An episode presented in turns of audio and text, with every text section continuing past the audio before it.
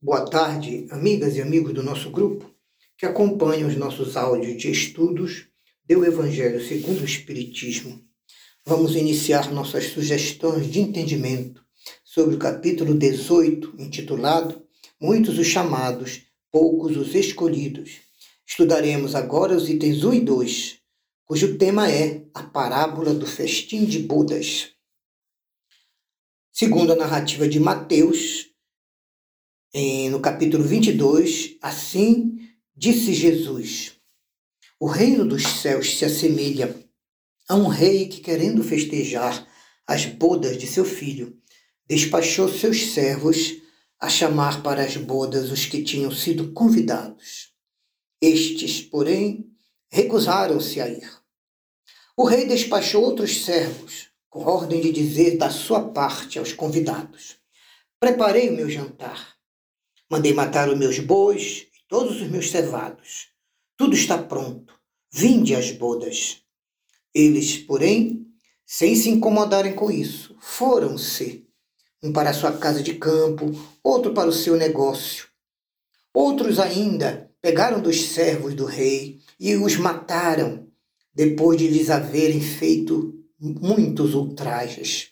Sabendo disso, o rei se tomou de cólera e mandando contra eles seus exércitos, exterminou os assassinos e lhes queimou a cidade.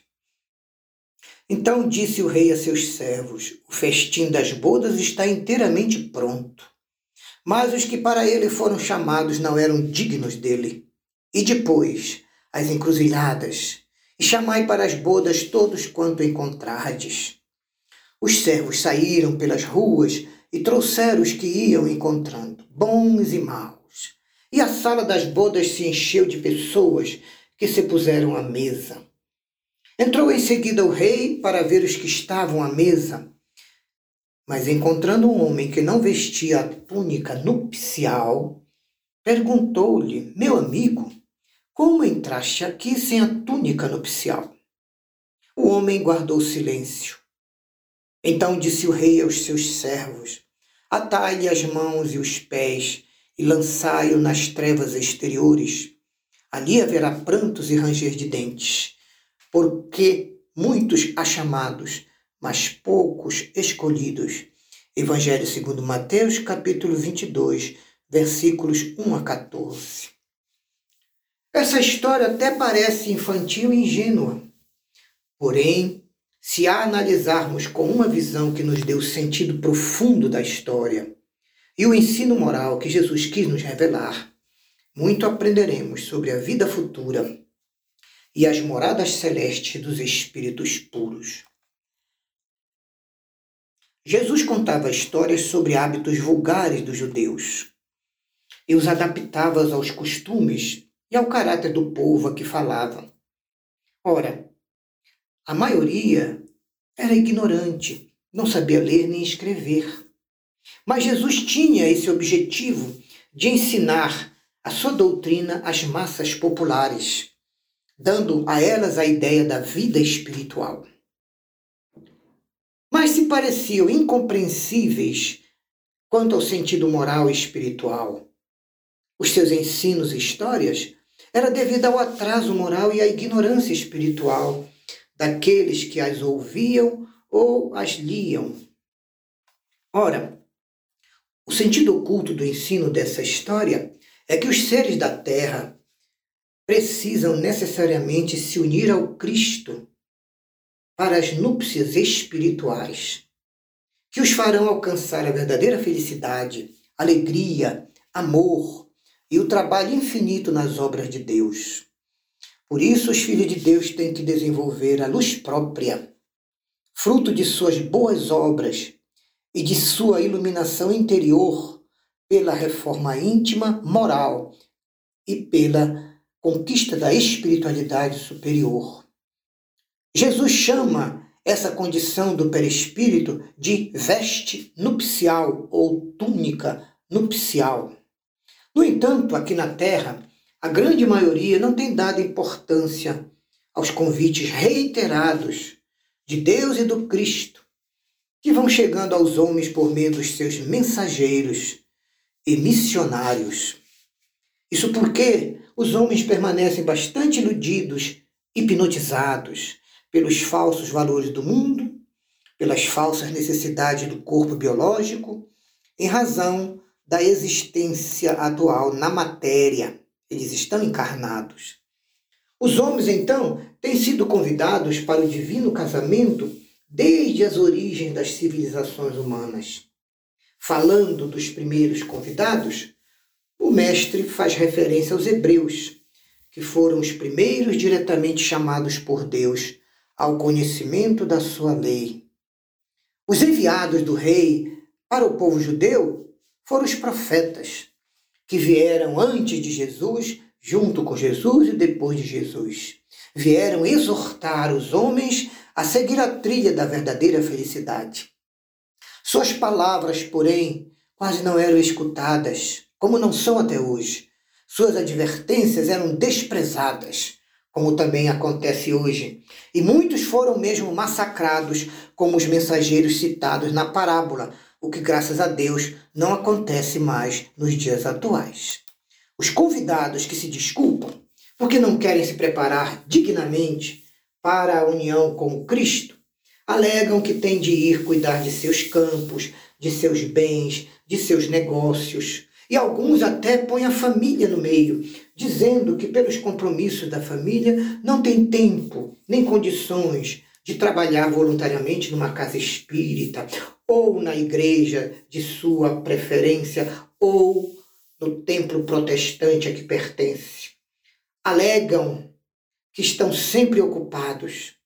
Mas, na parábola, esses convidados representam as pessoas materialistas, ainda muito mundanas, que, absorvidas e dominadas pelas coisas terrenas, se conservam indiferentes às realidades da vida espiritual.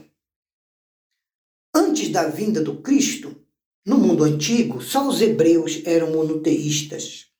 Os outros povos todos eram idólatras e politeístas. Se alguns homens superiores desses povos conceberam uma ideia de um Deus único, essa ideia não foi aceita nunca pelas massas como uma verdade fundamental. Só foi aceita por iniciados. Mas esses iniciados ocultavam esses conhecimentos sob o véu dos mistérios e proibiam que fossem divulgados às massas populares. Os hebreus foram o primeiro povo a cultuar massificadamente o monoteísmo.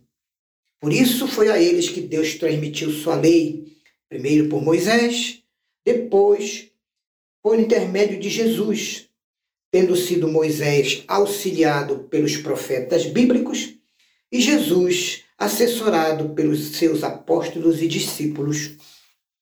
Foi desse pequenino burgo, esse pequenino povo da Palestina antiga, que partiu o grande foco de luz sobre a ideia de Deus, o Deus único, destinada a se espalhar pelo mundo inteiro, a vencer o paganismo no passar dos séculos e a dar a Abraão uma posteridade espiritual tão numerosa quanto as estrelas dos céus, segundo a alegoria do livro Gênesis, no Antigo Testamento.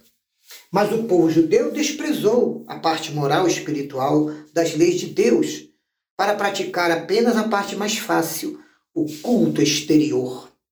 Então, a ignorância, a ambição e a desfaçatez dos sacerdotes para enriquecerem com essas práticas religiosas exteriores chegaram ao cúmulo e a nação acabou sendo escravizada, esfacelada por facções e dividida por seitas. A incredulidade chegou a atingir até o santuário do Senhor, que eles chamavam de Santo dos Santos. Foi então que nasceu Jesus, enviado para chamar os judeus à observância da lei e para lhes rasgar os horizontes novos da vida futura novamente convidados para o grande banquete da fé universal, eles de novo repeliram a palavra de Deus revelada pelo Messias e também acabaram torturando, prendendo e matando pela crucifixão. Foi assim que eles perderam de novo o fruto que teriam colhido se tivessem aceitado o convite de amor, luz e verdade feito por Jesus. Mas seria injusto acusar o povo por causa disso. A responsabilidade maior foi de fariseus e saduceus, que dominavam a nação e a sacrificaram ao seu orgulho, egoísmo e ambição, e uns ao seu fanatismo radical, e outros à sua incredulidade e materialismo. São eles que Jesus denuncia como os convidados que se recusaram várias vezes a se prepararem para o banquete celestial de união definitiva com Cristo.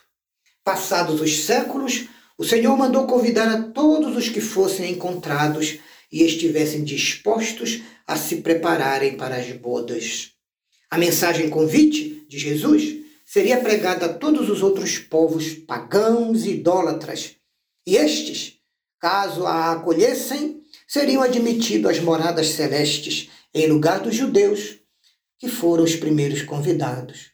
No entanto, não basta ser convidado, nem basta também dizer-se apenas cristão, nem mesmo dizer-se espírita, nem professar a crença em Jesus e em Deus.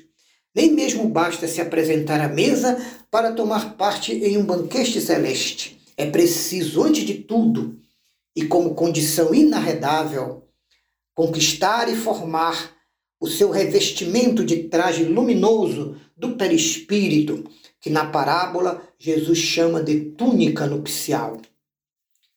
Mas como é que produzimos em nós essa túnica nupcial luminosa?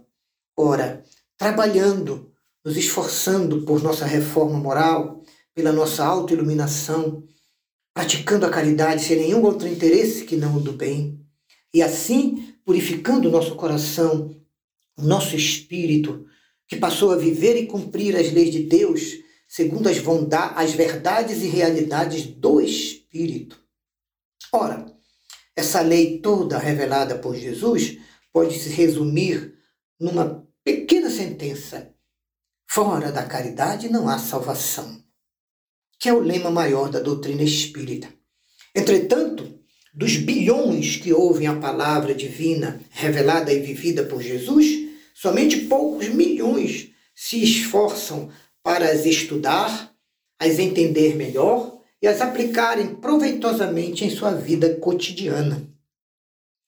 Por essa razão é que são muitos poucos os que se tornam dignos de se unirem definitivamente ao Cristo e merecer entrar no reino dos céus. Por isso também foi que Jesus disse: chamados haverá muitos, poucos, no entanto, serão os escolhidos, isto é, poucos se qualificarão moral e espiritualmente para a sua união definitiva com Deus por meio do Cristo, que é a nossa ponte de ascensão moral e espiritual para a nossa felicidade eterna. São esses os nossos comentários sobre os itens 1 e 2. Obrigado a todos pela oitiva. Jesus a todos nos abençoe. Muita paz.